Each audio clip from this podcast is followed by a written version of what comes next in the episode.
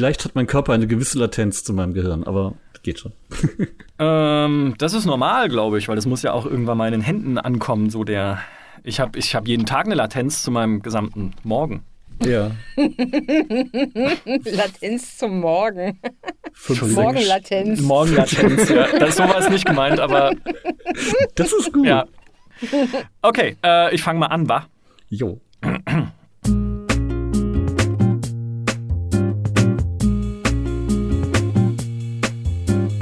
Was ist denn nun mit dieser Virtual Reality? Bleibt VR eine Nische für Technologiebegeisterte oder wird es doch ein wichtiger Teil der Spielezukunft, an dem keiner von uns vorbeikommt? Okay, wahrscheinlich irgendwas dazwischen, aber die Entwicklung ist wahnsinnig spannend. Auf der einen Seite reden wir wieder viel mehr über die Virtual Reality, vor allem dank des Erfolgs der Oculus Quest, die sich letztes Jahr über 700.000 Mal verkauft hat und natürlich der Valve Index, die dank der Ankündigung von Half-Life Alyx über Weihnachten komplett vergriffen war. Auf der anderen Seite haben in der GameStar-Umfrage im Dezember 2019 immer noch 63 Prozent der über 5000 Teilnehmerinnen und Teilnehmer gesagt, sie würden sich für Half-Life Alyx kein Virtual Reality Headset kaufen. So richtig angekommen ist VR, also doch noch nicht bei jedem. Wo steht die Virtual Reality denn nun? Kommt sie endlich in die Gänge und bringt ihr Half-Life auch die Aufmerksamkeit, die ihr gebührt? Darüber wollen wir heute sprechen. Mein Name ist Michael Graf. Ich habe nach langer VR-Abstinenz zuletzt wieder sehr viel Zeit mit einer Oculus Quest verbracht.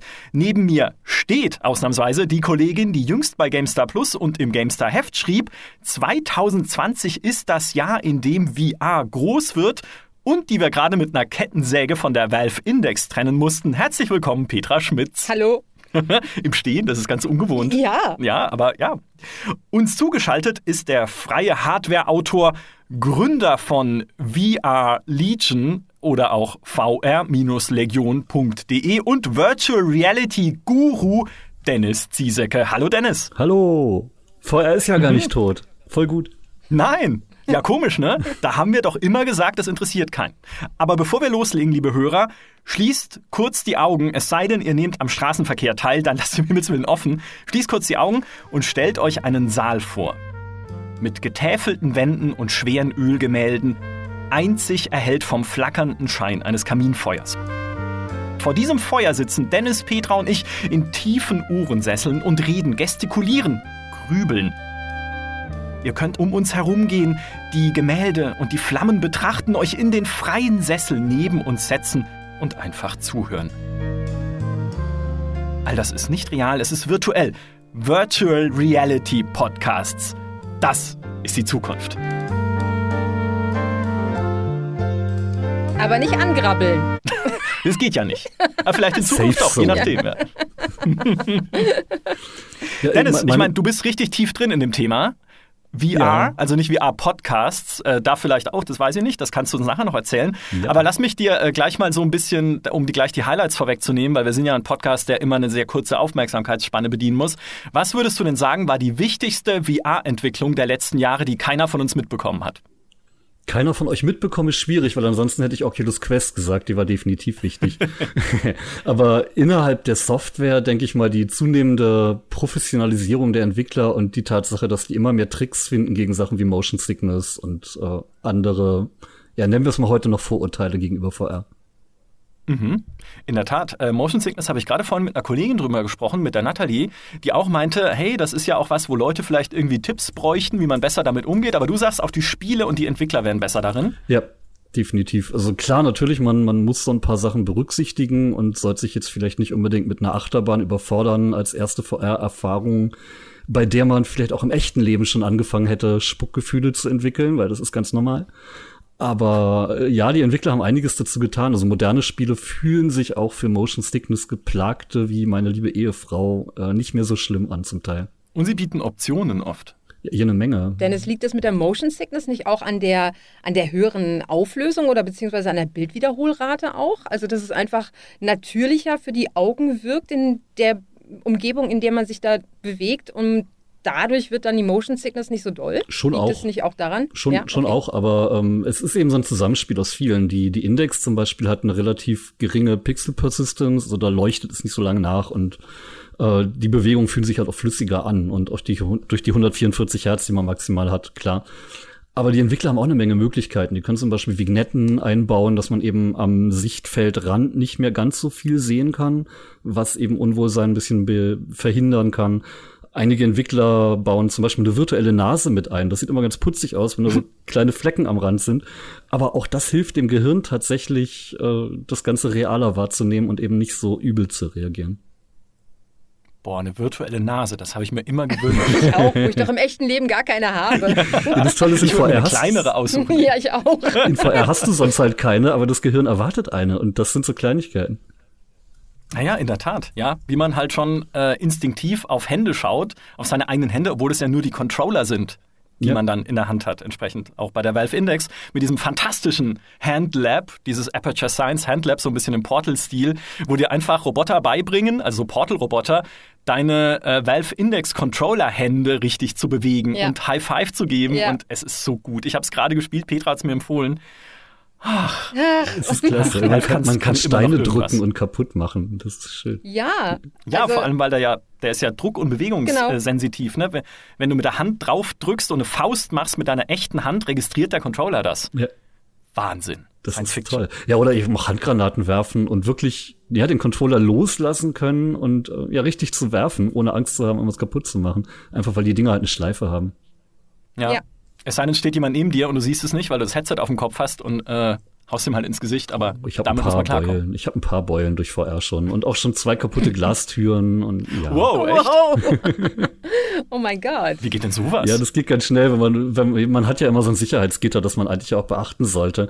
Aber bei einigen Spielen, wie jetzt die Blade and Sorcery, wo man dann mit Schwertern kämpft oder auch mal boxt, eh, da geht's dann vielleicht doch mal mit einem durch und man ist zu doll im Schwung und die Controller können mehr ab als Glastüren. Wenn ich so zurückdenke, ich war ja damals noch auf der Game Developers Conference 2016, als sie noch stattfand und nicht verschoben werden musste, wo es diesen großen Virtual Reality Goldrausch gab. Da hatten sie extra zum ersten Mal Virtual Reality Vorträge angeboten für Entwickler und davor haben sich die Leute gestapelt im kompletten Gang. Also das war einfach, da war Virtual Reality das Riesending und dann kam halt das Tal der Tränen. Ja, jahrelang. Also für mich hat Virtual Reality in den letzten Jahren bis zur Ankündigung von Half-Life Alex und natürlich äh, bei meinen jährlichen, ich schreibe äh, was, äh, also ich, ich mache ja immer diese Prognoseartikel für die GameStar. Und da kam natürlich immer Virtual Reality drin vor, weil natürlich auch sich irgendwelche ähm, Marktwirtschaftsgurus dazu ausgelassen haben. Und dann gab es auch irgendwelche, hey, wir werden demnächst Großartikel und so weiter und so fort. Ähm, und darauf bezieht man sich dann aber. Und irgendwann wurde dann aber diese Goldgräberstimmung, die ich auch so ein bisschen in mir spürte, zu bösem Zynismus. Man kann das alles noch nachlesen. Das ist alles im Internet. Wie es so kippt langsam. Ja, genau.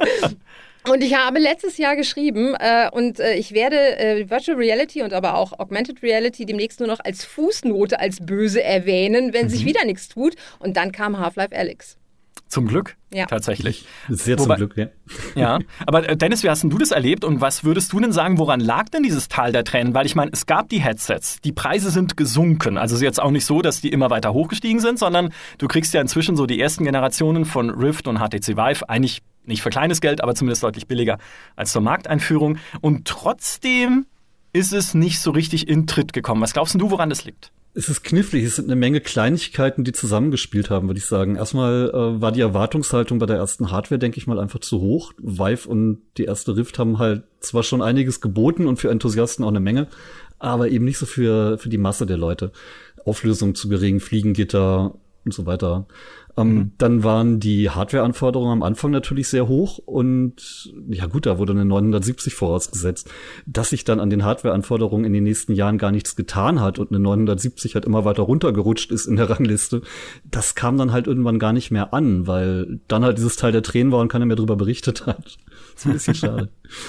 Ähm, ja, äh, und, und, eben auch die Tatsache, dass große Studios halt einfach auch lange brauchen, um ein Spiel zu entwickeln. Sowas wie Alex konnte nicht zum VR-Release 2016 erscheinen, weil so ein Ding halt einfach mal drei, vier, fünf Jahre in Entwicklung sein muss, um gut zu werden. Wobei wir ja damals schon kolumniert haben, dass wenn jetzt die HTC Vive kommt, wird Valve garantiert Half-Life 3 für VR rausbringen. Mhm. Aber wir sagen ja immer, Valve bringt Half-Life 3 bestimmt für irgendwas anderes raus, was jetzt kommt. Wie damals irgendwie Steam für Konsolen und solche Scherze, beziehungsweise die Steam-Machine oder wie es alles hieß. Also das ist ja, ja, ja aber dass die Half-Life 3 nicht für die, äh, für die VR-Systeme rausbringen, ähm, das ist ja logisch, warum sie das nicht machen. Weil damit würden sie ja, sie haben ja mit, mit der Ankündigung von Alex ja schon echt viele Leute auf die Barrikaden gebracht, die gesagt haben, hey, wir wollen aber Half-Life 3 und auch nicht für VR und jetzt kommt er mit diesem Alex-Käse. Ähm, das gab es bei uns in den Kommentaren zu lesen, das wird auch woanders auf der Welt zu lesen gewesen sein. Und äh, ich finde, Half-Life Alex ist so ein schöner Spagat, so ein, so ein Mittelding. Also es ist nicht das Half-Life 3, was wir euch jetzt nur für dieses System geben, sondern wir geben euch was, was sehr, sehr nahe dran ist, was nochmal so ein bisschen euch wieder zurückbringt in die Anfänge, in, in Anführungsstrichen, also zwischen Half-Life 1 und Half-Life 2. Wir nehmen eine Figur, die total beliebt ist. Wir nehmen auch eine Frau, die momentan sehr beliebt ist in, äh, in Computerspielen oder in Videospielen generell. Und wir bedienen damit ähm, die VR-Enthusiasten. Wir holen aber auch die Half-Life-Fans so ein bisschen mit ab. Aber wir vergrätzen halt nicht bis zum Ende aller Tage die Half-Life 3-Fanatiker. Mhm. Ja, ist eigentlich ganz vernünftig.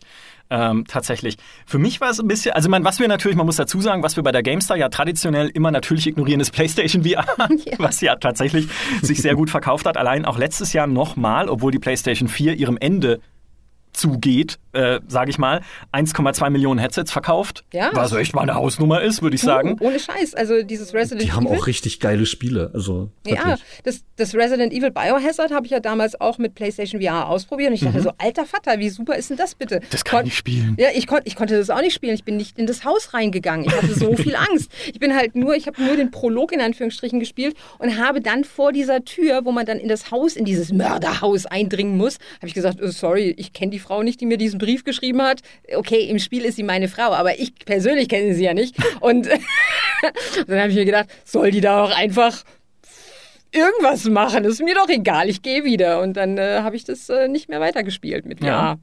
Wobei ja auch PlayStation VR eigentlich von seiner Fliegengettrigkeit, also von der Größe der Bildpunkte, die man äh, sieht, einfach weil das Display so nah am Auge ist, ja gar nicht mal so top-notch ist. Ne? Nee, also das ist, ist ja eher eigentlich ein, also ich will nicht Low-Level sagen, weil da steckt schon coole Technologie drin, aber halt man würde doch eher sagen, nicht vergleichbar mit den High-End-PC-Headsets, wie jetzt zum Beispiel in der Valve Index, die wir heute sehen. Und trotzdem hat es Millionen von Leuten schon fasziniert. Und Sony hat ja auch schon gesagt, hey, das PSVR-Headset wird auch mit der PS5 kompatibel sein. Es gibt mehr oder weniger glaubwürdige Gerüchte und ja auch Patente, die darauf hindeuten, dass Sony jetzt auch dann ein verbessertes Headset für die PS5 anbieten möchte. Also man sieht schon, da ist schon noch Musik drin. Ja, aber das liegt natürlich bei der äh, bei PSVR liegt es natürlich auch daran, dass es viel viel einfacher ist mit diesem System ja. zu arbeiten. Du hast da deine PlayStation 4 stehen, an der nichts zu rütteln ist, also du hast da keine Specs Besonderheiten oder sowas und du hast halt dieses eine Headset es gibt ja keine Alternative. Du musst dich nicht entscheiden, nehme ich jetzt eine HTC Vive, nehme ich eine Valve Index, nehme ich eine Oculus Rift, äh, oh Gott, was muss ich dafür alles noch dazu kaufen? Ja. Sondern es ist eine relativ simple Angelegenheit, auch das Ding zu installieren und an den Start zu bringen, dass die Einstiegshürde gar nicht so groß ist. Das stimmt total. Gerade eben, genau, die PS4 steht ja bei vier Trilliarden Menschen eben, zu Hause genau. und dann noch zu sagen, okay, stecke ich halt nochmal den, weiß gar nicht, was es kostet, Huni oder so ja. in den PSVR, ist, da ist die Schwelle nicht so hoch.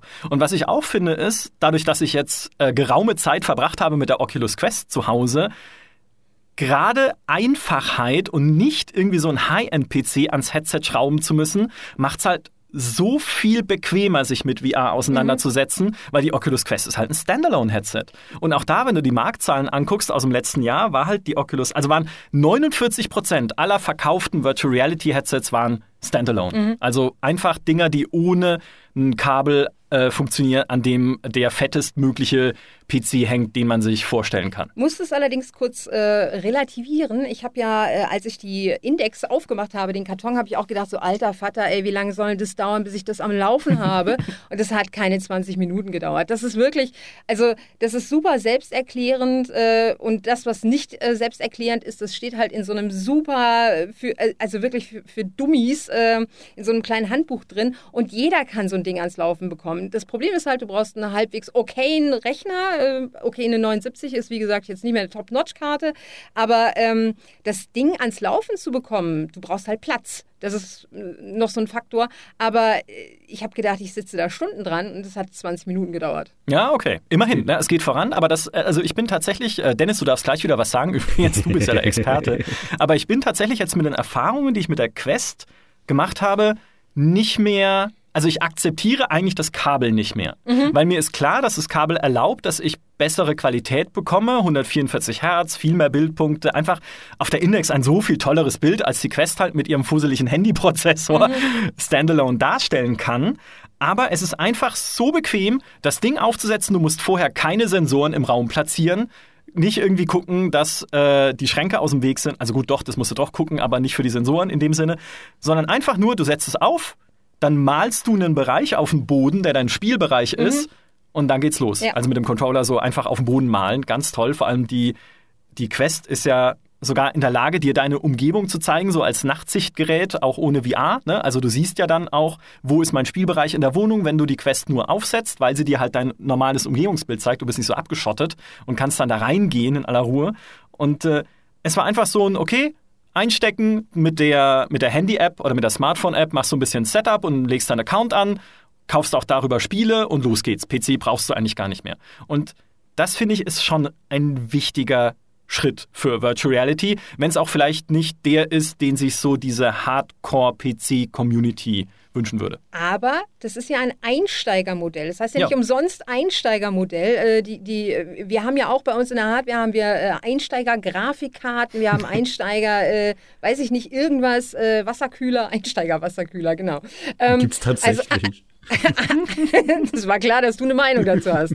ähm, also es, äh, das ist ja ein Einsteigermodell. Das äh, manifestiert sich A in der leichten Bedienbarkeit und B im Preis. Und äh, wer danach dann noch Bock hat und sich denkt so, boah, ich möchte das jetzt ganz, das Ganze aber jetzt mal in der, in der Top-Notch-Variante äh, erleben, der greift dann vielleicht eher noch zu einer Valve Index oder zu einer Oculus Rift oder so. Aus dem ja. Grund ist die Quest in der VR-Community auch extrem gut angesehen. Also erstmal, weil sie diese wirklich magische Einrichtungsart hat, dieses super einfache, es wird einem sofort erklärt, man muss nichts lernen, man zeichnet eben den Bereich einfach nur ein. Äh, man sieht sofort, was VR ist und wie geil das sein kann. Und man kann es mitnehmen, man kann es Leuten zeigen, denn auch wir VR-Enthusiasten wissen halt, VR muss man gesehen haben. Das ist eine Technik, die konvertiert bei Kontakt, aber auch nur dann wenn man nur drüber liest oder Videos guckt, dann denkt man sich, was ist denn das für ein Scheiß? Aber wenn man es wirklich auf dem Kopf hatte, geht's anders. Die Quest macht das Ganze erlebbar, ist gar nicht mal so teuer. Und wenn man die dann mit einem mit einem simplen USB-C-Kabel an den PC anschließt, hat man trotzdem eine VR-Brille für den PC, mit der man Alex spielen kann. Also eigentlich schon ein extrem geiles Ding. Super genial. Ja, was, was kostet dieses Kabel? Ähm, das Kabel gibt's. Du kannst ein ganz normales 0815 USB 3 Kabel nehmen. Ich habe eins von Anker mit drei Metern. Das hat 15 Euro gekostet. Ach so, okay. Okay. Ja, das ja, geht dann. ja noch. Ja, also das Originalkabel von Oculus kostet mehr. Das ist aber auch Glasfaser und entsprechend 5 Meter ist bei USB 3 immer ein bisschen zickig. Genau, ich hatte mir nämlich äh, mal angelesen, was man alles braucht, um, um, die, äh, um die Quest auch am PC bedienen zu können. Und ich dachte so, Heidewei, da haben sie wieder ein Kabel und das muss dann irgendwie, keine Ahnung, aus sonst wo importiert werden und kostet 3000 Euro oder sowas. Aber das ist offensichtlich nicht so. der Fall. Geht so. Also ja. ähm, es geht sogar kabellos. Also mit äh, generell sagt man ja, ja gut, die Quest ist super genial, weil sie halt äh, keinen PC braucht, aber man hat von der Quest so viel mehr, wenn man zumindest irgendeinen Billo-PC hat, mit dem man Daten draufkriegen kann. Es gibt dann nämlich die Möglichkeit, per SideQuest auch Apps ab äh, unabhängig vom Oculus Store auf die Quest zu laden. Das sind dann Anwendungen, die Oculus eben noch nicht ne, durchgewunken hat. Oder äh, Custom Levels für Beat Saber, ist ja auch ganz beliebt und mhm. äh, ne, so alle möglichen Sachen. Und zum Beispiel gibt's dann auch eine App wie Virtual Desktop, die in dieser Version die Möglichkeit bietet, wireless die Daten von PC auf die Quest zu streamen und dann wirklich kabellos zu spielen mit gar nicht mal so schlechten Latenzen ganz kurze Frage, die Micha noch nicht gestellt hat. Welche VR-Systeme hast du eigentlich in deiner Wohnung und äh, wo schläfst du? Vielleicht solltest du, vielleicht solltest du die Frage beantworten, welche hast du nicht, dann geht's schneller. Ja. Äh, stimmt. Ich sag trotzdem, welche ich habe, damit die Leute was damit anfangen können. Also ich habe die, die Index, die alte Vive, also die erste, die Vive Pro hatte ich nur als Testmuster. Ich habe noch die Pimax 5K Plus, eine Oculus Quest und eine Oculus Rift S. Ja, und ganz viel alten Kram für Handy VR, der inzwischen komplett veraltet ist. Na klar. Was Aber die Index benutze ich am liebsten und die Quest. Ah, PSVR habe ich auch noch. So. Okay. Was ist denn die Primax 5K Plus? Die Pimax äh, ist ein chinesisches Kickstarter-Headset, das damals sehr viel Aufsehen erregt hat, weil Pimax die ersten waren, die tatsächlich ein 8K-Headset angekündigt haben mit der Pimax 8K. Die hat mhm. aber auch nicht echte 8K, sondern auf jedem Display 4K, also trickst ein bisschen. Ähm, da kommt die richtige Variante auch jetzt erst raus, obwohl die vor ein paar Jahren schon hätte erscheinen sollen. Also muss man nicht kennen als ganz normaler Bürger, aber wer VR-Enthusiast ist, kennt die, weil Pimax darauf setzt, ein wahnsinnig riesiges Blickfeld zu bringen. Die Index hat ja schon ein paar Grad mehr als die alte Vive oder die Rift. Dadurch mhm. fühlt man sich ein bisschen näher am Geschehen, weil man halt weniger von diesem Klorollenblick hat, den man sonst immer so in VR hat. Und Pimax setzt es halt ganz noch mal auf die, auf die Spitze und bietet noch mal deutlich mehr Grad. Aber mit Nachteilen. Einem wird schneller übel und äh, es hat noch ein paar Verzerrungen an der Seite und qualitativ konnten die bisher auch noch nicht so überzeugen. Hm, okay, ich finde es aber trotzdem spannend, dass dieser Markt ja auch durchaus Bewegung hat, abseits von Oculus, HTC und PlayStation, auf die alle schauen. Gibt es da ja. noch mehr so Player, die da mitmischen und ganz spannende Entwicklungen haben?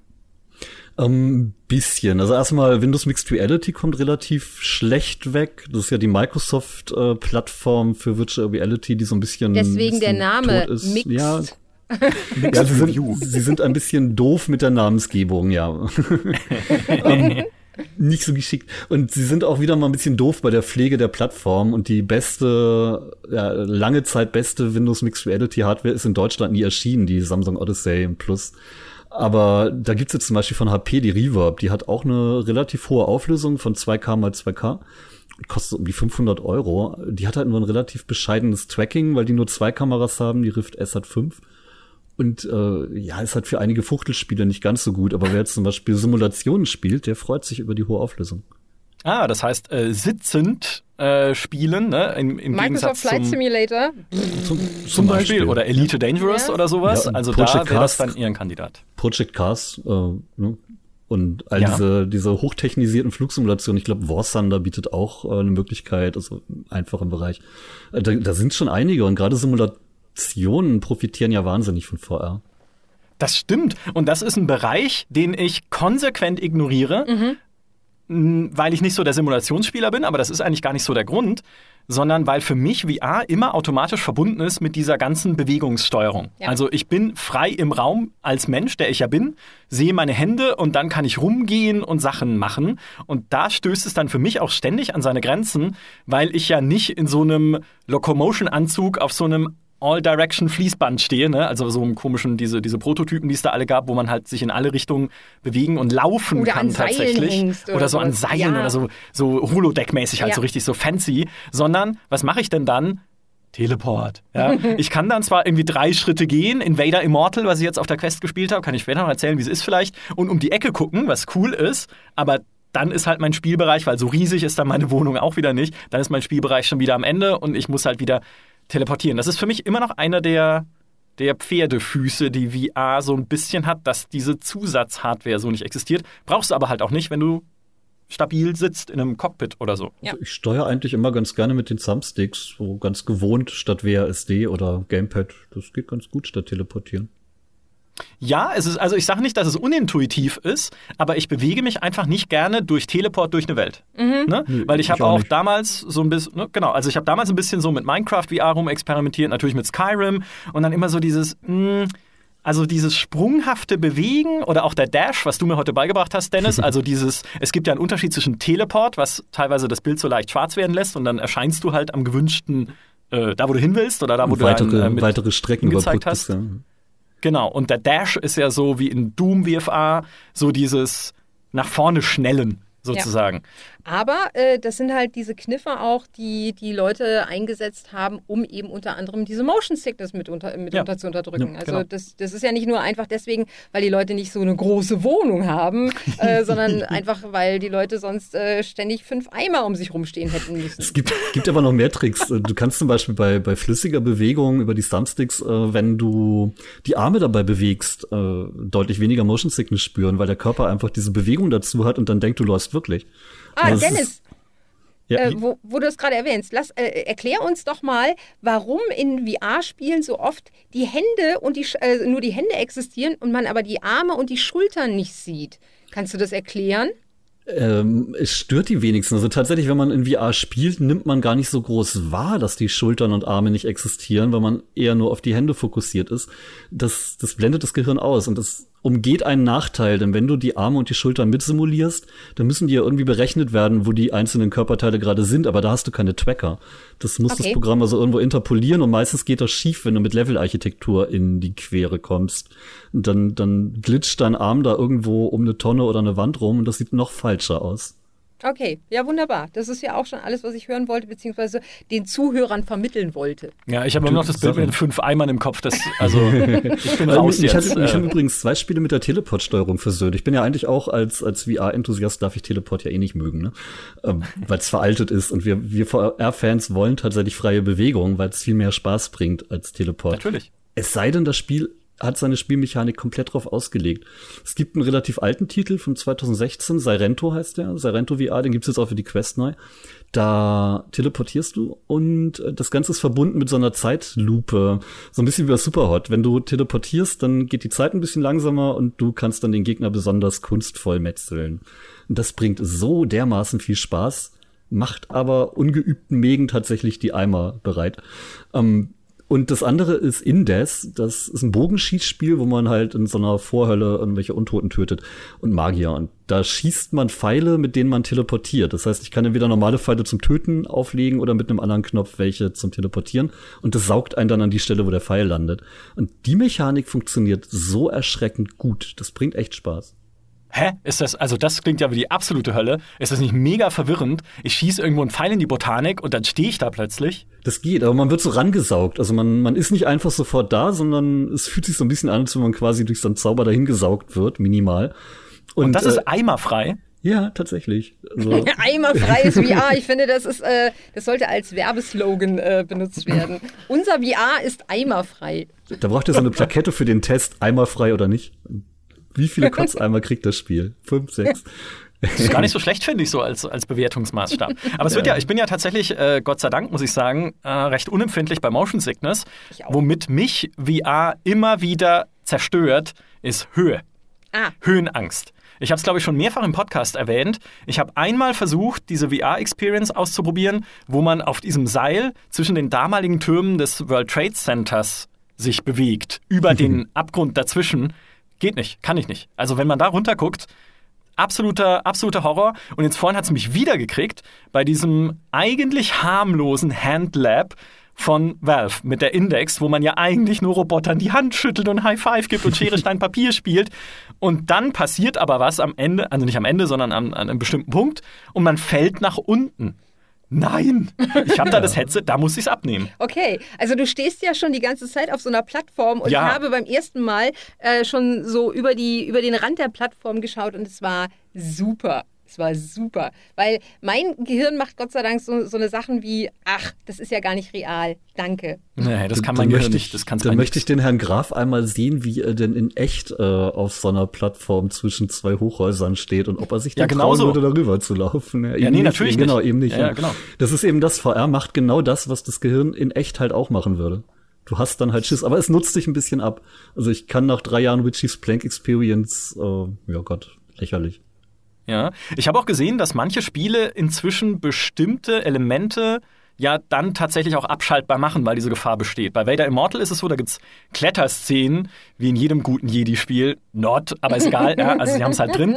Ist auch ganz cool gemacht, so ein bisschen wie The Climb damals von Crytek, mhm. musst du halt irgendwie so Stangen ergreifen und dich dran hochziehen. Nur äh, teilweise finden diese Kletterpartien halt statt über offenen Abgründen, wo dann, du bist ja da auf dieser Festung von, in dieser Festung von Vader, auf Mustafa, auf diesem Lavaplaneten und du kletterst da halt teilweise an der Außenwand entlang in einer kurzen Sequenz. Und wenn du da runter guckst, ja, es ist halt nicht die mega gute Auflösung und es sieht schon sehr alles nach Textur aus und so, weil es ist ein Handyprozessor, Gott sei Dank. Aber, Aber ganz ehrlich, dafür ist die Grafik der Hammer. Dafür sieht's wirklich gut aus. Ja, also ich muss tatsächlich sagen, das war beeindruckend. Kostet irgendwie 8 Euro, dauert halt auch nur 20 Minuten, wenn du es stringent durchspielst. Mhm. Aber, Aber es gibt drei Teile. ja, es gibt drei Teile, genau. Und von der, also wirklich die qualitätsmäßig, das hätte ich nicht gedacht. Okay. Dass es so cool ist mit Lichtschwert, schwingen dann irgendwie gegen Trainingsroboter und dann auch äh, böse Trainingsroboter. Ja, aber das, das, das ist ja, das ist, das ist ja genau das. Entschuldigung. Das Ja. ist ja genau das, was, entschuldige, wa- wa- was, was, was so die Quintessenz dieser, dieses äh, Podcasts hier ist. Wenn man es mal in der Hand hatte und mal ausprobiert hat, wie geil ist denn das bitte? Und ich war ja ganz, ganz lange, habe ich ja gedacht, so, ach, VR, ach, VR, ja, äh, ist mir auch relativ egal. Und dann setzt man einmal die Index auf die, auf die Nase und ist mental schon 1079 Euro ärmer. Also, das, das. Viele Leute, nicht nur- 150.000 Leute, nicht nur mental, die es Ja. letztes Jahr gekauft haben. Apropos, aktuell ist sie auch wieder, also sie ist nicht verfügbar, du musst dich auf eine Warteliste setzen lassen. Naja, also sie so ist nicht zwei da. Monate, ja, mindestens. Ja, genau. Ja. Die ist halt Superdata, beliebt. die, die Marktforscher haben auch gesagt, Valve hat ja letztes Jahr dann nach der Ankündigung von Half-Life Alyx oder über das Gesamtjahr gerechnet, aber die meisten davon halt dann nach der Ankündigung 150.000 Valve Index verkauft und der einzige Grund dafür, sagen zumindest die Marktforscher, dass sie nicht mehr verkauft haben, ist, sie hatten nicht mehr. Sie hatten nicht mehr, ja. Definitiv. Genauso ja. bei der Oculus Quest, auch die war ja teilweise ausverkauft im Weihnachtsgeschäft am Ende Immer noch, und auch da immer noch. oder immer noch sogar, echt Wahnsinn. Und auch da war natürlich dann das Credo, naja, sie hätten mehr verkaufen können, wenn sie mehr gehabt hätten. Ja, Ja. hätte, hätte. Ja, John Selbst Carmack die- hättest du mal in deiner Garage mehr Rift- gebaut. Selbst die Rift S gibt's nicht mehr momentan, also nur schwer zu kriegen gerade. Es ist total hart. Also seit Alex äh, angekündigt wurde, kriegt man kaum brauchbare VR-Brillen. Glaubst du wirklich, dass es ausschließlich an diesem Spiel liegt? Dieses Spiel hat dafür gesorgt, dass VR wieder in aller Munde ist, dass eben auch Redaktionen wie GameStar plötzlich wieder über VR berichten, doch wohlwollend drüber berichten, muss man ja mal sagen. Ähm, und das, ja, doch, die, die, die Quest hat schon dafür gesorgt, dass immer mehr Leute VR einfach mal erfahren haben. Weil ich erkenne jetzt hier in meiner, meiner VR-Community, die rennen alle mit ihrer Quest rum und setzen die jedem auf, der bei drei nicht auf dem Baum ist. Und Auf der Straße einfach. Oder auf, ja, ja habe ich auch schon gemacht. Ich bin damit in den Stadtpark letztes Jahr und habe da Beat Was? Saber gespielt. Ja, natürlich, das ist super Ach so, genial. ah, okay. Aber nicht, du hast sie nicht einfach im Stadtpark Leuten aufgesetzt. Ja, doch, weil die dann gefragt haben. Ach so, cool. Das ist cool. Was Das machen ist so- sie da? Sofort Interesse. Ja, nee, einfach, man hört die Musik, man sieht, dass da jemand echt Spaß hat und ein breites Grinsen im Gesicht. Und wenn man es dann jemandem aufsetzt, dann sind die meistens genauso breit am Grinsen. Nur Mhm. man muss es halt einfach aufgesetzt haben. Ja, Beat Saber ist in dem, äh, in dem Kontext aber auch sehr freundlich, weil da gibt's keine Höhen, es gibt keine Bewegung Ja. groß, ja, es gibt Musik, die mag jeder, Rhythmusspiele und so. Also das ist tatsächlich auch ein gutes VR-Ausprobierspiel, Ja. finde ich. ist das und macht Tetris halt für gleich VR. Laune. Ja.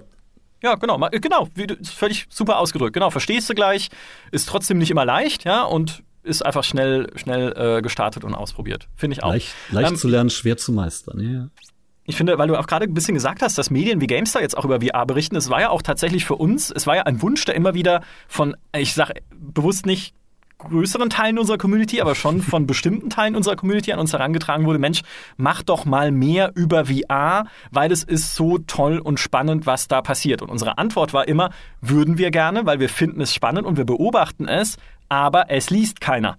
Weil am Ende ist es ja dann doch so, viele Leute brauchen irgendwie einen prominenten Aufhänger, wie es jetzt zum Beispiel Alex einer ist, um dann zu sagen, okay, jetzt beschäftige ich mich näher damit. Und jetzt interessiert mich aber auch, was da genau so abgeht. Und ähm, vielleicht jetzt auch ein bisschen über den Tellerrand natürlich von Half-Life hinaus zu gucken, welche coolen Spiele gibt's denn da noch? Oh, dieses Superhot sieht spannend aus. Diese Beat Saber klingt ja lustig. Dieses, Und was ist dieses mit, dem, mit den Göttern? äh? Ach, äh, Asgards Wrath. Ja. Asgards Wrath. Das gab's ja auch noch. Ist das wirklich so gut, wie alle immer gesagt haben, Dennis? ist es seine 100 Gigabyte wert. Ja, ich finde es wirklich gut. Es, es zeigt vor allen Dingen, dass eben auch große Spiele und polished Spiele wirklich möglich sind in VR und dass man es halt einfach machen muss. Ich habe Asgard ja für, für Gamestar auch getestet und ich finde es schön. Ich war trotzdem, es ist nicht so 100% mein Genre. Ich war von Stormland noch begeisterter. Aber das hat andere Gründe. Das schmälert Asgard nicht. Was ist denn mit, wie heißt es denn jetzt? Jetzt fällt mir der Name nicht ein und ich habe ihn natürlich nicht in meinen Notizen, weil ich vorher noch dachte, das vergisst du nicht. Boneworks. Ja. Oh ja. So, Dankeschön. Weil das äh, mit diesen ganzen Physikspielereien, die drinstecken, ich muss gestehen, ich habe es noch nicht gespielt, äh, hat sich aber jetzt auch dann nochmal einen kleinen Verkaufsboost geholt über Weihnachten, genau wie Superhot, das sich ja dann auch irgendwie super nochmal verkauft hat. Superhot verkauft Ja. hat.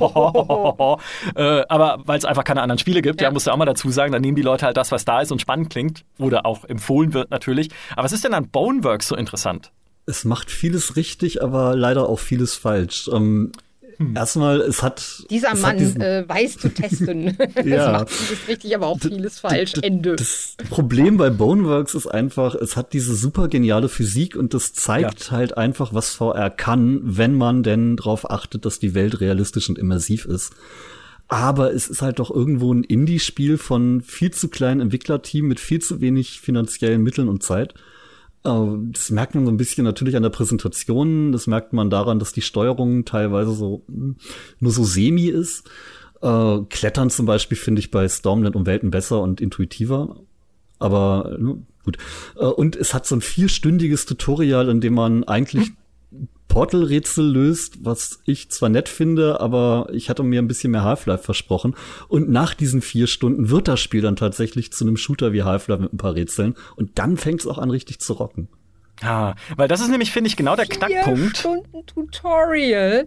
Ja, und es hatte am Anfang noch Ja? nicht nur so Save Points. Äh, die dachten, man geht viel schneller durch den Level und haben nicht berücksichtigt, wie langsam man sich durch so VR-Level schleicht, wenn man alles anfasst und alles rumprobiert.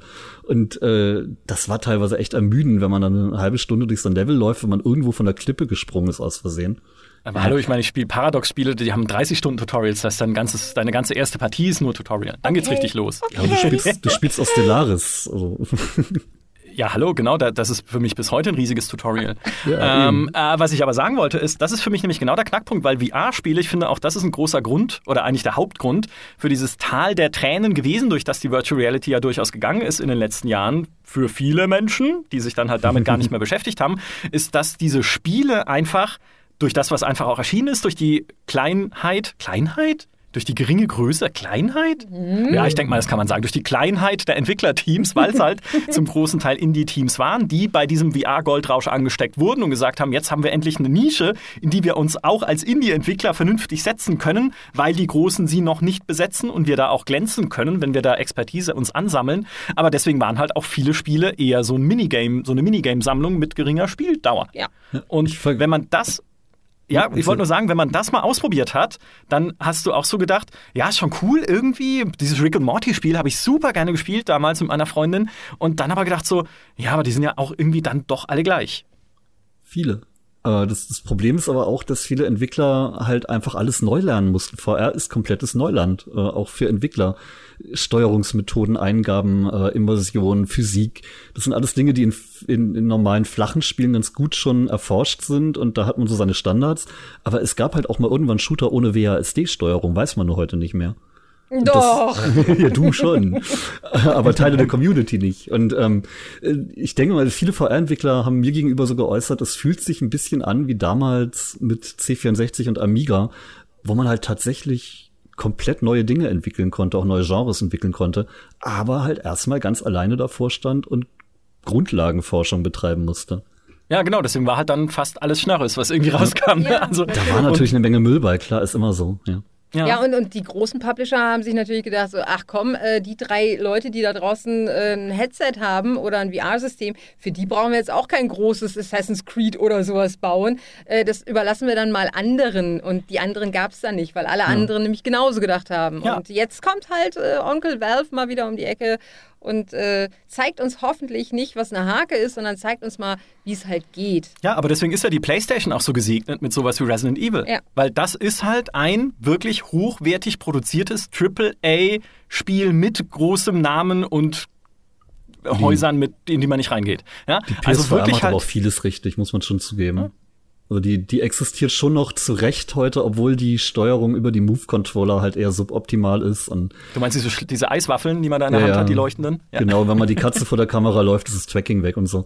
Aber äh, trotz all der Nachteile, die Bildqualität ist erschreckend gut dafür, dass sie halt nur Full HD für beide Augen hat. Aber äh, Sony hat sich da wirklich Gedanken gemacht. Die haben vorher auch jahrzehntelang schon Videobrillen entwickelt und kennen sich da ein bisschen aus. Äh, und es bindet vor allen Dingen auch die Community ein. Ich merk's bei, bei den Leuten aus meiner VR-Legions-Community.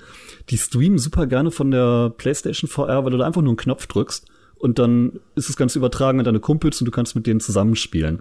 Und dieser Multiplayer-Effekt, der ist ja immer ganz wichtig, dass man sich nicht ganz so alleine fühlt. Multiplayer VR. Ach du liebe Zeit.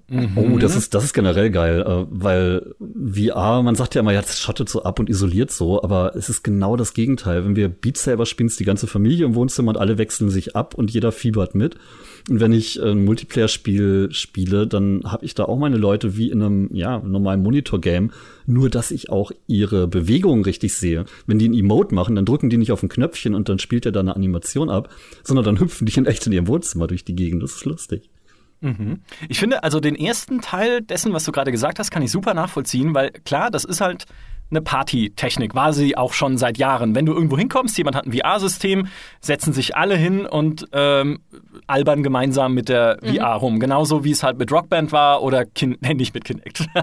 okay, wohl mal Kinect. Kinect war nie irgendwas. Aber wie es halt alle so, wie es halt so ist, ne? Man probiert es gerne aus. Es gibt immer coole Sachen, die man damit erleben kann. Es muss ja auch nicht super komplex sein für eine Party. Da sitzt du ja auch nicht da und sagst, ich will jetzt einen Storytelling-Shooter, ein Sherlock Holmes-Spiel, wo ich mit der, mit meinem meinem Handcontroller die Pfeife zum Mund führe beim Nachdenken. Wie geil wäre das? Äh, ich habe es nur, falls uns Entwickler zuhören, ja. Also ne, Sherlock Holmes Lizenz kann nicht teuer sein. Ähm, aber gut. Aber so richtig ein Multi, also ne, oder anders gesagt, wenn ich allein zu Hause bin, ne, ganz allein, wie ich manchmal bin zu Hause, dass ich dann sage, okay, komm, jetzt gebe ich mir mal richtig VR, dass dieses, diesen Impuls hatte ich nie. Also ich stream dann immer ganz gerne und hab dann hab dann Leute im Chat dabei, die halt mitfiebern oder so oder tatsächlich ein Multiplayer Koop Spiel Stormland zum Beispiel. Ich bin immer noch traurig, dass ihr keinen Test davon im Na egal. Ähm, Stormland war ja so das zweite große Spiel von Oculus zum Ende letzten Jahres neben Asgard's Wars und geht halt einen anderen Weg. Es ist weniger Rollenspiel Rätsel, sondern mehr Shooter, Open World, Erkunden. Und äh, ich habe das einmal mit einem Bekannten, äh, dem Sebastian von Emma TV, der hat auch so einen YouTube-Kanal, im Koop gespielt und das war, das war wie Urlaub. Das war wie, wie, ja, Jochen Schweizer Urlaub in echt, ne? Ähm, man ist mit einem Kumpel, den man als Kumpel erkennt, weil man seine Bewegungen als solche verbinden kann, in einer komplett fremden Welt und macht irgendwelche Roboter nieder. Es ist so genial, wirklich. Kannst du mal Urlaub halten, ne? Ja, was, was so jetzt, wie ich äh, Urlaub gerne würde, aber geht halt nicht, weil Leute töten ist irgendwie gesellschaftlich nicht so angesehen. Roboter sind ja Roboter. Ja, stimmt. Oh, ähm, Mist, ja. Auch nicht. Was, was ich halt ein bisschen traurig finde noch, aber das wird vielleicht dann irgendwann mal so sein, dass man, wenn man zusammen in einem Wohnzimmer steht, ja, und quasi Multiplayer nebeneinander erlebt und, und dann eben nicht, weiß ich nicht, zwei Rechner da mit einer Superleistung braucht, sondern vielleicht nur einen. Äh, okay, das wird wahrscheinlich nicht eintreten, aber das könnte ich mir total gut vorstellen, dass man eben mit seinem Partner oder mit seinem guten Kumpel oder sonst was im Wohnzimmer steht. Beide, beide haben so ein Ding auf der Nase und äh, dann eben in gemeinsame, äh, gemeinsam in fremde Welten eindringt. Das finde ich glaube ich, noch ein bisschen cooler, als das übers Internet zu machen. Ich will mir gar nicht dieses monströse Wohnzimmer vorstellen, das man braucht, um zu zweit. ja, das, das ist die Gefahr, dass man sich auf die Nase kloppt, relativ hoch, finde ich. Ja. Ähm, ja. Es gibt, es, es wird gerade entwickelt, Space Pirate Arena. Das ist äh, ein Multiplayer-Shooter für VR, wo dann tatsächlich zwei Quest-Spieler in dem Fall oder auch mehrere in einer gemeinsamen Umgebung äh, sich beschießen können. Ist dann halt Area Scale, also man braucht ein bisschen mehr Platz, aber das geht schon. Ja, es gibt ja auch solche VR Zentren, wo man hingehen kann mhm. und zu viert Zombies jagen. Ja. Da fahren wir nächste Woche hin mit unserem lieben GameStar Plus Team oh. und gucken uns Schön. sowas an, was es in München gibt. Ähm, also es ist ja nicht unmöglich, sowas zu machen. Ja, Ubisoft aber installiert gerne mal so Dinger mit äh, ah, ja. irgendwelchen ja, Sachen und so weiter und so weiter. Genau, richtig, ja. Ja, es ist ja immer super, super faszinierend, aber es ist halt nichts, was man sich so leicht nach Hause holen kann. Ich glaube, das ist eher diese Hürde, ja. genau die du ansprichst. Und was für mich halt, ehrlich gesagt, bei dieser Convenience-Frage, ne? ich habe schon gesagt, die Kabel will ich nicht mehr. Also ich will mich frei bewegen können, ohne mich in etwas zu verheddern, weil ich ein sehr ungeschickter Mensch bin. Vielleicht andere Leute haben damit viel weniger ein Problem ich bin als auch nicht ich. Die Geschicklichkeit in Person, nein, bin ich nicht. Ja. Wie war das? Und, zwei kaputte Glastüren? Ja, ja genau. Ja, genau. Da ist die Katze reinge reingesprungen. Nee, ähm, das ist das eine. Das ist das eine, ähm, also die Kabelfreiheit. Und das andere ist äh, tatsächlich etwas, was ich vergessen habe. Nein, da ist es wieder, das Gewicht. Ah. Weil ich finde, das Oculus Headset. Ich finde, die, die Index hat schon einen höheren Tragekomfort, oh. weil sie besser gepolstert ist. Sie ist auch einfach hochwertiger. Sie kostet ja auch mehr, ja. Sie Kann man verteilt, das auch erwarten. Sie verteilt das Gewicht besser durch den Strap, ja. Genau. Und die Quest ist mir zu schwer auf dem Gesicht und auf der Nase. Mhm. Nach, ja. also maximal eine Stunde kann ich, also und wenn es äh, hochkommt, das ist schon viel, kann ich das Ding auf dem Kopf haben und dann muss ich es abnehmen, weil mir einfach der Druck zu viel wird. Und das ist was, wenn ich mir vorstelle, dass diese Headsets mal irgendwann, du kannst gleich deinen Tipp mit dem Gegengewicht bringen, den du mir vorhin im Chat erklärt hast. Oh, noch viel mehr. Den Fall auch sehr gut. Aber wenn ich mir vorstelle, dass diese Headsets irgendwann einfach den Tragekomfort haben einer vielleicht ein bisschen massiveren Brille, mhm. ne, wie man sie so halt trägt, einfach als Brillenträger. Das ist der Punkt, wo ich wirklich sage, jetzt bin ich weg Die haben ja auf der CES schon äh, VR-Brillen angekündigt, die im Prinzip nur noch aussehen wie Schweißerbrillen. Die haben dann ja, halt meistens sowas. nicht mehr so ein riesiges Sichtfeld, weil du dafür halt ein bisschen Platz für die Displays brauchst. Aber so für einen Einstieg oder zum Filme gucken oder so geht das schon ganz gut.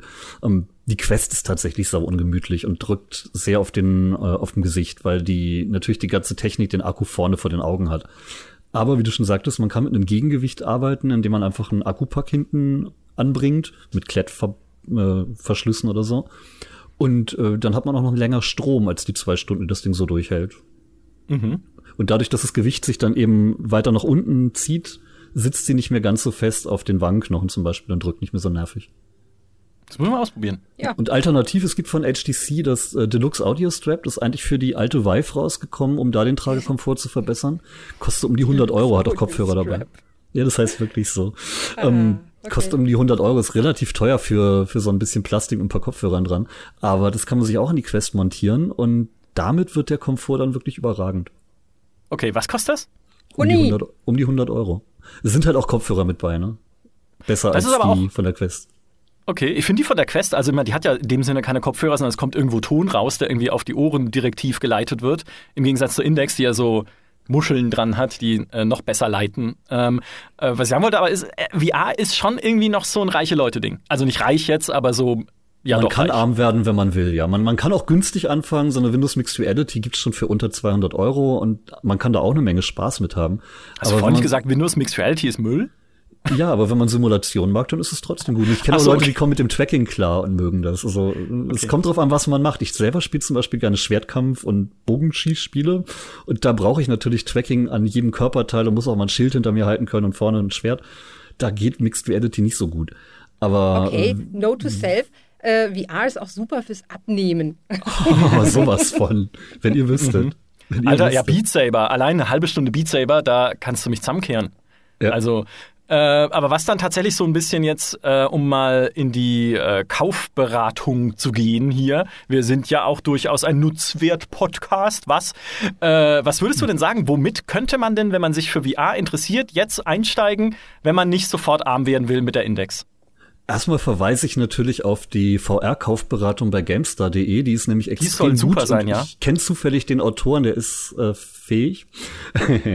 ähm, also zum Einstieg würde ich schon sagen, ist die Oculus Quest super. Sie ist nicht zu teuer. 450 Euro klingt jetzt erstmal viel, aber das geben die Leute auch für ein Handy aus jedes Jahr.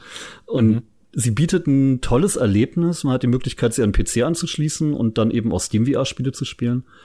Bild geht besser, aber irgendwas ist ja immer eine Quest und ein Akkupack, ja. Wäre so mein Einstieg. Okay. Wer gleich nur am PC loslegen will, der kann auch mit einer Mixed Reality einsteigen und wird auch Spaß haben. Ja. Und welches Spiel würdest du sagen, ist das? Oder vielleicht irgendwie so eine Handvoll Spiele? Beat Saber haben wir schon gesagt, ne? Aber vielleicht gibt's ja noch mehr. Das ist so das ideale VR-Einsteigerspiel. Oder vielleicht sogar ein Spiel, wo du sagen würdest, okay, ist nicht so teuer, da kannst du aber gleich sehen, dass VR weitergekommen ist in den letzten Jahren. Boneworks zeigt da eigentlich ganz gut, was möglich ist, könnte aber vielleicht ein bisschen abschrecken durch den Indie-Faktor. Ähm, ich finde, mhm. Stormland ist extrem genial, um den Leuten zu zeigen, wie weit VR gekommen ist in den letzten Jahren. Das ist zwar auch ein Vollpreisspiel mhm. und ist nur im Oculus Store, aber das ist ja das nächste Vorurteil. Die Leute denken immer, sie müssen sich entscheiden. Wenn sie sich einen Rift kaufen, dann können sie nur Oculus-Spiele spielen und mit der Index gar nicht. Aber es gibt Tools wie Revive, mit denen kann ich auch mit der Index Spiele aus dem Oculus Store spielen. Um, und äh, darf ich ganz kurz da reinhaken? Und genau das ist nämlich das, dieses, dieses Inseldenken noch. Oder äh, wir, haben, wir haben eine Hardware. Äh, Hardware ist für mich, abgesehen von Exklusivtiteln bei, bei Microsoft und, und äh, Sony PlayStation, immer so eine, also ähm, Spiele sind, wir, wir sind auf dem Weg, dass Spiele auf allen Plattformen stattfinden. Das ist also ein, eigentlich ein Gegentrend, äh, den VR da gerade äh, so ein bisschen fährt. Oh, wir haben unsere Oculus-Spiele, ja. ja. wir haben unsere Oculus-Spiele und wir haben unsere Rift-Spiele und so weiter und so fort. Und äh, während alle anderen sich darum bemühen, dass plötzlich eben selbst Exklusivtitel äh, plattformübergreifend gespielt werden, dass, dass äh, du kannst ähm, Safe Games von der Switch auf den PC und wieder zurückschaufeln und so weiter und so fort. Also Barrierefreiheit bei Spielen und die, und die VR-Sachen machen gerade so ein bisschen das Gegenteil, habe ich das Gefühl noch. Aber wir haben ja in Anführungsstrichen den Heilsbringer. Äh, wir, wir, haben, wir haben so ein Spiel, das, äh, das qualitativ hochwertig hoffentlich sein wird, das eine Menge Spaß macht, das lang ist, das Production Value hat ähm, und das mit jeder blöden Brille gespielt werden kann. Äh, und das ist halt dann Alex. Also eigentlich ja. kannst du ja jedes Steam VR-Spiel mit jeder Brille spielen und das sind die meisten. Es gibt halt nur eine Handvoll Spiele direkt von Oculus auch finanziert und da kann ich sogar verstehen, dass sie die dann exklusiver machen. Denn für Stormland und Asgard's Wars hat Oculus eine Menge Kohle in die Hand genommen und sagt sich dann halt, ja gut, damit pushen wir dann auch ein bisschen unseren Store. Aber gleichzeitig verhindern sie nicht, dass äh, mit ja, Revive eben. auch andere das spielen können. Also genau. sie, sie gehen nicht dagegen vor. Ähm, so, okay. außerdem, außerdem darf ich kurz mal das, äh, die Worte Epic Store und Steam in den Mund legen. Also es geht ja schon auch in die Richtung. Ich weiß nicht, was da kontrovers wäre. Da Gar nichts. Was da irgendwie Diskussion. für mich ist ja, für mich ist ja eigentlich der nächste logische Schritt, wenn wir sagen, okay, Standalone Headsets verkaufen sich immer besser, sind leicht einzurichten. Wenn man die als Plattform begreifen würde, wo Spiele gar nicht selber drauf laufen müssen, weil dann haben wir halt einen Handyprozessor drin, der überhaupt nicht, also natürlich der immer besser wird, ja, wenn man sich die Smartphones heute anguckt und Handys von vor 20 Jahren, ja, hat sich einiges getan. Aber wenn wir überlegen würden, dass das wirklich nur ein Ausgabegerät ist, auf das beispielsweise Spiele gestreamt werden Stadia. aus der Cloud. Ja, mit sowas halt wie Stadia, GeForce Now oder den anderen Services, die sich langsam versuchen irgendwie zu etablieren und Spiele nicht darzustellen wie die Xbox One in der ersten Version, wie Stadia manchmal macht böses Google. Ja, aber wenn du Spiele drauf streamen würdest, die in der Cloud berechnet werden, halt mit viel mehr Power, als es selbst ein einzelner PC in deiner Wohnung hätte und dann dadurch so richtig coole immersive Spiele, VR-Spiele erleben könntest auf einem Standalone-Headset, dann finde ich, dann sind wir in der Zukunft. Mhm. Wir sind schon in der Zukunft ein bisschen. Ein bisschen. Wenn ich die Cloud einfach mal als einen leistungsstarken Rechner innerhalb des Netzwerkes bezeichne, habe ich mit Virtual Desktop und der Quest genau das. Ich habe meinen PC, der ein Spiel über SteamVR berechnet und kabellos mhm. über meinen Router auf die Quest streamt. Das funktioniert. Es funktioniert aber auch deshalb, weil die Quest das teilweise ganz pfiffig macht. Ähm, und man braucht 5 Gigahertz WLAN. Mit einem 2,4 Gigahertz WLAN sind die Latenzen so mies. Und darf ich, darf ich da ganz kurz ein, eingrätschen? Und genau das, Dennis, ist eben nicht die Zukunft. Die Zukunft yeah. bedeutet für mich, dass es äh, äh, eine Accessibility quasi für Kreti und Pleti gibt. Die ja, also das das, ja, ja, aber mhm. wir sind halt noch nicht in der Zukunft. Na, wir, wir, können sie, wir können sie erahnen, aufgrund dessen, haben, was wir technisch ja. momentan möglich haben. Ähm, ja. Mit 5G-Streaming kann das sicherlich auch was werden. Gerade äh, Huawei, HTC und so, die arbeiten ja kräftig dran, 5G daran zu bringen. Mhm. Ähm, da hast du ja auch höhere Frequenzen ähm, von 6 Gigahertz und teilweise 30 Gigahertz, die viel mehr Datendurchsatz und geringere Latenzen bringen aber eben auch geringere Reichweite haben. Die Leute erwarten ja heute, dass sie, wenn sie ihren Router aufstehen, im kompletten Haus, Vorgarten und auf der Straße kompletten Empfang haben. Bei VR-Streaming sind das solche großen Datenraten, dass du halt schon nah am Router sein musst oder einen extrem geilen Router haben musst. Es wird alles noch besser. Momentan ist die Technik halt noch nicht überall so gut. Ja, ich habe auch einen doofen Router, der geht damit nicht so gut. Aber ich habe einen doofen Router. Du könntest ja den, den Router als Gegengewicht hinten an die Oculus Quest machen. ja. Würde ich, würd ich gerne tun, wenn ich da noch Internet hätte. Nein, ich, ich bin, hier, bin hier auf dieses dämliche LTE-Hybrid angewiesen. Kabel, ach, das ist alles ein Elend. ich also habe hab im Sommer ein Foto gemacht von mir mit äh, der Oculus Quest und so einer Solarlademappe und diesem Gegengewicht-Akku-Ding. Damit hatte ich dann unendlich Energie, solange die Sonne geschienen hat, nur leider kein Tracking mehr, weil die Sonne das Tracking gestört hat. Ja. Okay. Das ist ja immer irgendwas, um mich zu genau. zitieren. Genau. Ja, genau. Ja, die Sonne, was, wer braucht denn das Ding? Wir sind Gamer, da gibt's keine Sonne. Mein Gott. ja, äh, vielleicht um eine letzte äh, Schlangengrube noch zu öffnen, oh ähm, bevor wir zum Schluss kommen. Eine Sache, wo ich mich immer frage, wird das eintreffen? Viele Marktforscher sagen ja, ist, es besteht immer noch die große Gefahr, dass VR nie so riesig wird, weil sie links überholt wird von einer verwandten Technologie, die eigentlich vielleicht das Potenzial hat, viel spannender zu werden, nämlich Augmented Reality oder halt Mixed Reality. Das heißt, eigentlich virtuelle Bilder, die auf deine echte Umgebung gelegt werden, wie es halt Pokémon Go aktuell auf einem Handybildschirm macht, nur in dem Fall als irgendwie Brille, die du auf den Augen trägst oder irgendwann vielleicht fancy als Kontaktlinse oder sowas. Und die hat halt den Vorteil, dass du während du dann spielst, ich sage immer so schön, da könnte man dann irgendwie im Supermarkt einen Shooter spielen und die Leute gucken kritisch, ne, wenn der dann auf deiner Brille nur stattfindet.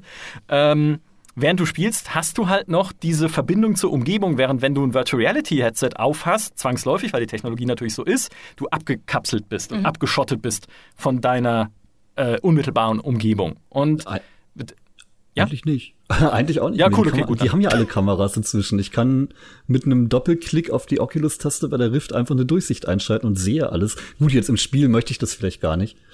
Ähm, genau. Meine Meinung ist, dass das Ganze sowieso ineinander verschmelzen wird. AR-Brillen sind später sicherlich auch VR-Brillen, indem sie einfach die Durchsicht abschalten. Mhm. Eine dunkle Ebene und schon bist du in deinem VR-Raum und siehst die Umgebung nicht mehr. Die Technik ist eigentlich relativ ähnlich. Um, ähm, ich würde ja auch sagen, die Leute kaufen sich jetzt ja trotzdem 4K-Fernseher, auch wenn es irgendwann 8K-Fernseher gibt. Also nur, nur weil eine Technik weiterentwickelt wird, sollte man ja nicht sagen, ich warte jetzt, bis es komplett 100% perfekt ist. Und Dann würden wir alle nie gespielt haben. Und ich glaube auch, dass diese Expertin, ich male gerade äh, so Anführungszeichen in die Luft, also das sind ja wahrscheinlich im Regelfall sind das irgendwelche ähm, äh, Analysten und so weiter und so fort, die haben natürlich einen ganz anderen Erlebnishorizont. Also ich gehe davon aus, dass der durchschnittliche Analyst halt zu Hause nicht irgendwie die 23 VR-Headsets rumstehen hat, wie du auch. ähm, aber, aber der Analyst hat bestimmt schon mal Minority Report gesehen oder der hat irgendwelche anderen Filme oder der hat halt äh, hier, wie heißt es, ähm, Black Mirror gesehen, wo sowas ständig irgendwie vorkommt. Also diese, diese Augmented Reality ist in Science Fiction, in, in, in äh, in, in Serien, in Filmen viel, viel präsenter als die Virtual Reality. Wird und, auch in der äh, echten Welt so sein später, ja. Genau, genau das. Und man kann es viel, viel besser umlegen auf unsere aktuelle Realität. Und deswegen ist es natürlich viel, viel wie soll ich sagen, man kann Augmented Reality halt auch viel vielfältiger einsetzen als eben die Virtual Reality, indem man halt im Supermarkt äh, sagt, okay, du sagst mir jetzt meine Brille, sagst mir jetzt, was es kostet im Vergleich ja. zu dem, was ich vorher hatte und so weiter und so fort. Und dass die Analysten über den Weg natürlich sagen, hey, die Augmented Reality wird dann irgendwann mal die VR-Geschichte in, in, in, in die Tasche stecken. Ganz klar, das liegt einfach an unserem aktuellen Erlebnishorizont oder an dem Erlebnishorizont der breiten Masse, basierend auf unserem Alltag und auf dem, was wir konsumieren im Fernsehen. Ja, äh, sehr clever. Und äh, ergänzend dazu, ich meine, als Analyst, was gucke ich mir an? Die zwei Milliarden oder was, die Pokémon Go im Jahr macht. Genau. Ja, und warum macht es zwei Milliarden? Weil es halt eine Lücke füllt mit dem, was es tut, nämlich wenn du unterwegs bist. Mhm. Was kann, welchen, welche Millisekunde meines Tages kann ich denn noch mit Spielen vollstopfen, ja. die bisher nicht ausgereizt war? Ja. ja. halt, wenn ich unterwegs bin. Und dafür ist äh, sowas wie Pokémon Go halt ideal. Deswegen machen wir auch einen Podcast, weil wir gesagt haben, dann müssen uns die Leute jetzt auch noch unterwegs zuhören. Konsumieren. Ja, müssen. Ja. Es gibt kein, du entkommst Games da nicht. Aber was, was man ja sagen muss äh, zu AR, letztendlich, ich schlepp ja auch keinen Gaming-PC die ganze Zeit mit mir rum, aber habe trotzdem Handy im Supermarkt dabei. Äh, das eine schließt das andere ja nicht aus. Also wenn die Leute sagen, VR wird sich nicht durchsetzen können, weil AR viel größer wird, das sind komplett unterschiedliche Anwendungsbereiche ja. und Technikbereiche. Natürlich müssen die sich nicht ausschließen. Ähm, VR ist, wird auch das normale Monitor-Gaming nicht ersetzen, aber super ergänzen. Und wenn ich was noch immersiveres will, dann nehme ich halt das.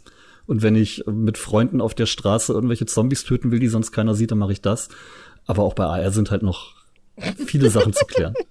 Schön, schöne Szene, die ich jetzt schon im Kopf habe. Komischerweise äh, denke ich bei Zombies auf der Straße mit Freunden töten, die sonst keiner sieht. Also nein, andersrum.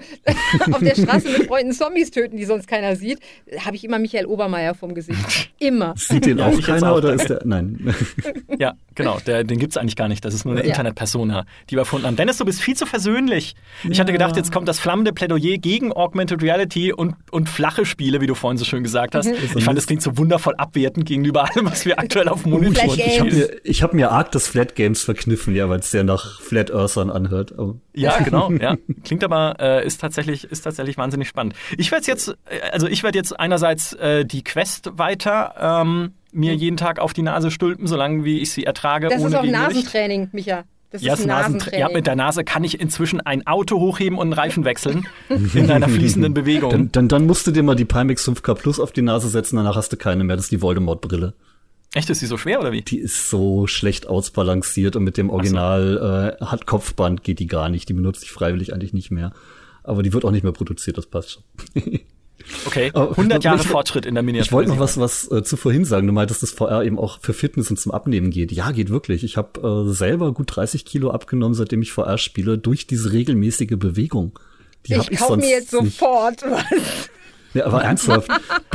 Beat Saber in Verbindung mit äh, zum Beispiel einem Blade and Sorcery oder Hellsplit Arena ist mein absolutes Lieblingsspiel gerade. Da, da hat man ein Schwert in der Hand und kann Leute umbringen. Wie gut ist das denn bitte? Und man bewegt sich, ja, so Das richtig schneiden mit Muskelkater. Gibt, gibt es eigentlich USK-Wertungen für die Spiele? I- Nicht unter 18, würde ich in dem Fall sagen. Aber es, Okay. es ist auch super brutal realistisch und ich kann dem Gegner das Herz rausreißen mit der echten Hand und so. Sollte man vielleicht keinem Kind in die Hand geben. Hallo, was hat Indiana Jones schon gemacht? Ja. Halt, nee, natürlich nicht er, ja- sondern der, Ja. die Bösen. Wir hatten neulich ja, diesen Podcast über Kinder, Medienerziehung und so und ähm, ja, ich mache da vielleicht auch Fehler, aber das Spiel ist zu gut. Ja, Kinder, so, jetzt könnt ihr mal Herzen rausreißen. Danach Genau. darf der Papa wieder ran. Ja. Nee, aber gut, ich meine, äh, ist Besser ja als klar, dass echt. man Besser als in die, echt. Dass die, äh, dass es halt Bewegung fördert einfach. Ich habe es ja bei Vader Immortal selber gemerkt. Du kannst ja da in so einem Jedi-Dojo einfach nur sein und gegen diese schwebenden Kugeln wie Luke in Eine neue Hoffnung, ne, in Episode 4 kämpfen, die dann irgendwie versuchen, dich zu triezen mit Laserschüssen oder halt gegen so Kampfroboter. Und Mhm. die greifen dich dann von allen Seiten an und du musst halt wirklich mit dem Schwert hinher, zack, zack, hier abwehren, da abwehren. Da kommt man schon ganz ordentlich ins Schwitzen. Man Ich kann auch euch- normalen Sport machen, aber da hat man keine Kampfroboter. Ja, und es bringt nicht so viel Spaß. Das. Eben. Ich gebe euch echt den Tipp, ähm, eure Redaktionsindex müsst ihr wirklich mal mit Hellsplit Arena oder Blade and Sorcery füttern und dann einfach mal eine Runde schnetzeln. Ich habe so einen höllischen Muskelkater jeden Tag danach, aber es ist so befriedigend. Das ist ein schönes Schlusswort, finde ich. Ja. Hellsplit, es ist, ich habe so einen Muskelkater, aber es ist so befriedigend. Cool. Vielen Dank an euch beide. Gerne. Das war super Immer. spannend. Das war viel optimistischer als unser letzter VR-Podcast, den wir mal aufgenommen hatten, wo wir alle danach deprimiert rausgegangen sind und gesagt haben, ja, schauen wir mal, ob das wird. Hm, ja, auch wissen nicht. wir, es wird was. Petra will sich VR kaufen. Ja, jetzt ist, jetzt ist die Schwelle erreicht. Mhm. Ja.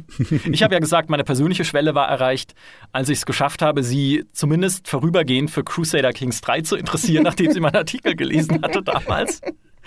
Auch das, äh, ja, persönliche kleine Achievements. Äh, ich schließe mit Werbung, wie immer, wenn euch unser Podcast äh, gefällt und ihr Petras Kolumne vielleicht lesen wollt, auch online, warum die VR im Jahr 2020 groß durchstarten wird. Vielleicht, hoffentlich, dank Half-Life Alyx, dann sei euch GameStar Plus ans Herz gelegt. Unser kleines Baby. Diesen Monat mit sogar zwei Spielen, die ihr gratis bekommt. Das sind aber keine VR-Spiele. Uh, das können wir auch mal machen. Mann, oh, mach doch mal. Ich habe doch Ja, Kontakte. haben wir tatsächlich auch schon mal überlegt, aber noch sind wir nicht, noch sind wir nicht so weit, bald vielleicht eventuell. Diesen Monat gibt es äh, Panzercore Gold Edition äh, mit Slytherin in Zusammenarbeit und mit unserem lieben Partner Games Planet Tyranny.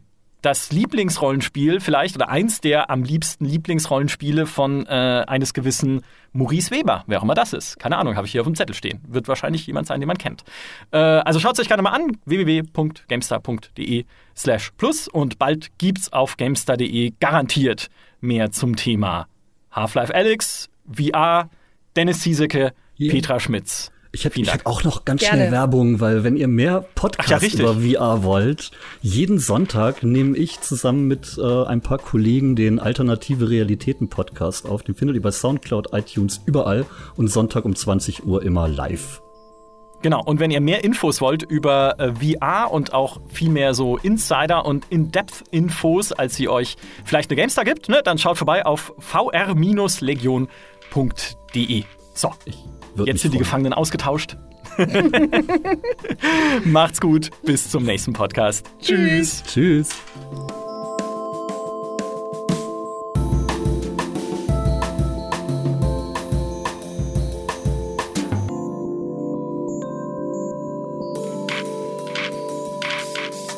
Hervorragend, vielen Wupp, Dank. wupp.